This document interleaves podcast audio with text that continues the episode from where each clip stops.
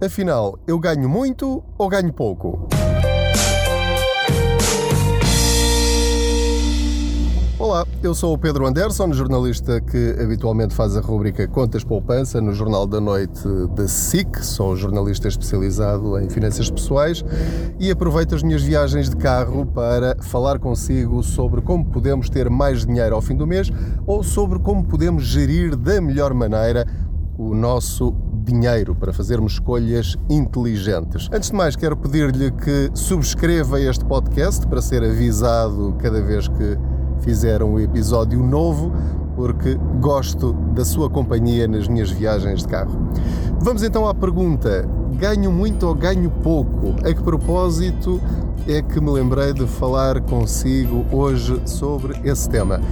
É que cada vez que eu dou um exemplo no blog ou nas reportagens de um salário dito normal, com aspas ou sem aspas, eu falo habitualmente para um salário de cerca de mil euros. Portanto, é aquela conta mais ou menos redondinha que facilita na linguagem, mas, como eu estava a dizer, cada vez que eu falo em pessoas que ganham mil euros, recebo imediatamente dezenas de mensagens de leitores ou de espectadores a dizerem lá estão eles sempre a falar para pessoas que ganham bem. Não se lembram que uh, há em Portugal, pois utilizam esta expressão mais genérica, ou os portugueses ganham o salário mínimo nacional, à volta dos 600 eh, euros, 635. E, e é sempre muito desconfortável para mim, que estou deste lado, porque eu tento sempre falar para o maior número possível de pessoas para que todos entendam.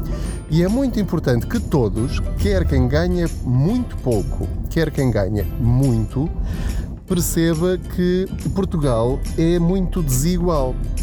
E é desigual a que ponto? É muito importante que quem ganha o salário mínimo nacional perceba que é uma minoria em Portugal. E eu acho que isto às vezes não fica muito claro. Nós somos 10 milhões de pessoas que vivem aqui neste retângulozinho mais as ilhas.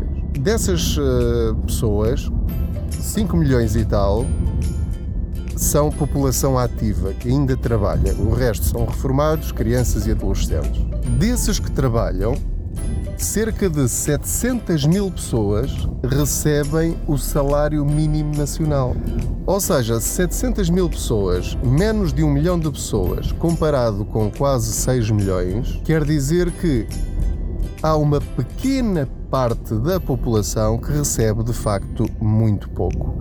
Essa população também deve compreender que, por exemplo, não paga impostos retidos na fonte. Tudo aquilo que ganham é líquido, ao passo que outros que ganham bastante mais uh, no valor bruto, depois têm imensos descontos que têm de fazer nomeadamente para o IRS. E, portanto, quando se fala em salários, e nós jornalistas somos um bocadinho culpados disso, porque às vezes não explicamos muito bem se, quando damos um exemplo de mil euros, estamos a falar se é bruto ou se é líquido, e há uma diferença gigante entre um valor e outro, porque conta, quando eu falo convosco, é normalmente, a menos que eu o diga especificamente, é líquido, porque é aquilo que nos entra na conta bancária é com esse dinheiro que nós pagamos as nossas contas. Eh, eu não pago as contas do supermercado com o meu salário bruto, pago com o meu salário líquido. Bom, isto para dizer o quê? Voltando ao princípio. Quem ganha o salário mínimo nacional tem de perceber de uma forma muito clara, até para gerirem da melhor maneira o seu presente e o seu futuro, que eles são a exceção em Portugal. São eles que ganham pouco, não são os outros que ganham muito. O salário médio em Portugal, de acordo com os dados mais recentes da Pordata, que é uma base de dados isenta e completamente factual, é de 1.170 euros. Esse é o salário médio em Portugal. O que quer dizer que há uma grande quantidade de pessoas que recebe até muito mais do que isso recebem 1.500, 1.700, 2.000, 2.500 euros, 3.000 euros por mês. Há até profissões em que o normal é receberem, por exemplo, 4 mil euros por mês. De acordo com os dados da Pordata, há profissões, por exemplo, como uh, médicos, isto não estamos a falar no início da carreira, porque esses recebem uh, muito, muito pouco, mas uh, médicos já com décadas de, de, de carreira e que trabalham, enfim, por exemplo, na função pública, ou em hospitais públicos, enfim, pronto, por conta de outrem, esses recebem 4 mil euros por mês, por exemplo. Um, os um, controladores aéreos recebem mais de 10 mil euros por mês. Portanto, há profissões muito específicas que recebem valores muito altos, mas são minorias, são profissões muito específicas, de altíssimo risco, eh, com uma enorme responsabilidade. Os engenheiros, por exemplo, de acordo com os dados estatísticos da Pordata, recebem em média 3 mil euros por mês. Eh, os professores eh, recebem e enfermeiros o normal, enfim, não estamos a falar daqueles que já estão na carreira lá muito mais para a frente, recebem os tais 1170, 1200 euros por mês e, portanto, as profissões normais, muito qualificadas, têm salários relativamente normais de 1100, 1200, 1300 euros. Líquidos, estou a falar líquidos. É este o cenário que nós temos em Portugal. E portanto, se eu ganho muito ou se eu ganho pouco, tem a ver única e exclusivamente com as minhas qualificações e a minha profissão e o meu grau de responsabilidade. Quem ganha o salário mínimo não ganha menos do que um professor, porque não pode comparar as duas coisas. Tal como não se pode comparar os rendimentos de quem tem o nono ano ou até menos com alguém que tem um curso superior que é necessário para exercer uma determinada profissão. Quem ganha o salário mínimo nacional deve comparar-se com quem tem o mesmo tipo de funções noutras empresas. Um funcionário que ganha 635 euros deve achar que ganha mal se outra pessoa noutra empresa a fazer exatamente a mesma coisa que ela ganhar 800 euros. Isso sim quer dizer que está a ganhar mal, porque há pessoas que fazem exatamente a mesma coisa, com as mesmas qualificações, mas ganha mais. E nós não temos essa noção. Eu não posso comparar aquilo que eu ganho com um médico que ganha 4 mil euros, porque eu não salvo vidas no meu dia a dia ele tem um grau de responsabilidade que eu não tenho. Eu tenho outras responsabilidades que também não são comparáveis com, com outras profissões. Um piloto de uma aeronave, de, de um avião, tem nas mãos dele uma responsabilidade que um taxista não tem, embora também tenha vidas lá dentro e tenha de as transportar. Até normal que ganhe muito mais, teve de estudar muito mais tem de treinar constantemente, tem de estar sempre em formação, coisa que noutras profissões não têm de fazer. Portanto, tudo isso é pago ou é recompensado. E é muito importante que nós tenhamos noção daquilo que nós valemos.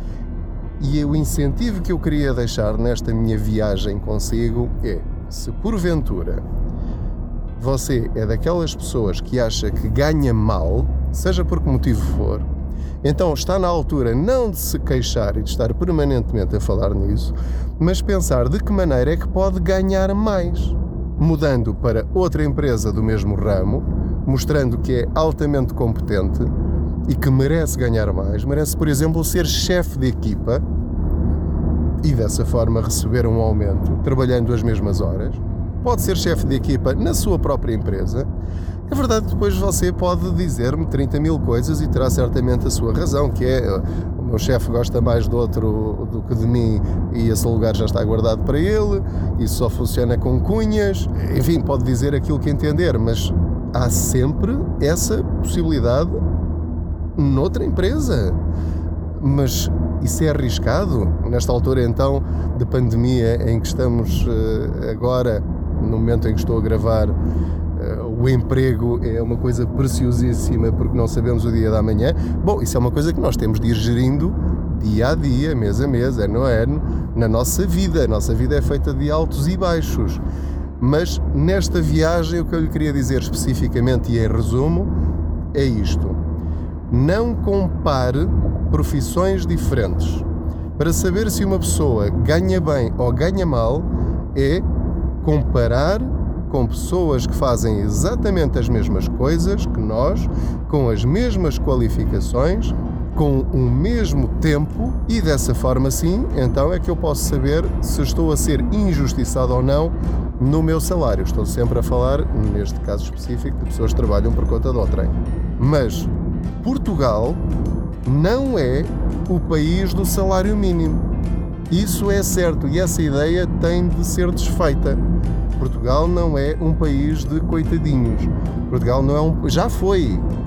Há muitos portugueses que ganham razoavelmente bem. Depois, se gastam mal o dinheiro que ganham, isso já é outra coisa. Aliás, isto leva-nos a outra questão que é comparar-nos sempre com o estrangeiro. Ah, nós devíamos era ganhar o que ganham os espanhóis. O salário mínimo em Espanha é de não sei quantos. Na Alemanha nem se fala. São países diferentes, são circunstâncias diferentes. As despesas lá também são diferentes. Nós temos é de viver perante as circunstâncias ou nas circunstâncias em que nós estamos. Em Portugal não tem essas hipóteses. Decide e procura alternativas. Não é por eu me queixar se eu for eh, enfermeiro e esta situação pôs-se. Não tem emprego cá, ou se tiver, é o tal emprego dos 1.100 euros, mas se for para, para, para Londres vai ganhar 3 mil ou 4 mil, não sei qual é o salário, espero não estar a dizer nenhum disparate. Eu tenho de, de, de fazer alguma coisa, não adianta, eu, não é por eu me queixar que lá fora ganham mais que eu vou ser aumentado. Portanto, não vale a pena queixar-nos. É preciso é fazer alguma coisa. Quem ganha o salário mínimo recebe os tais 600 euros por mês e acha que não é suficiente para a vida que quer, vai ter de fazer um curso profissional e procurar outra profissão ou desenvolver, formar-se ainda mais na profissão que tem, procurar outras empresas onde possa ganhar mais, criar a sua própria empresa. É muito interessante, eh, basta ir ao Google e escrever as profissões mais bem pagas de, de, Portugal. Enfim, há sites credíveis e sites não credíveis. Vai encontrar muitos artigos.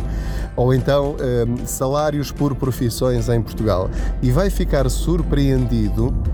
Uh, porque se calhar vai encontrar nessa lista algumas profissões que pagam muito melhor do que aquela em que você está, e se calhar você gostava de ter essas profissões nada o impede, tenha a idade que tiver, de arriscar a sua sorte e fazer alguma coisa que goste que lhe renda mais dinheiro.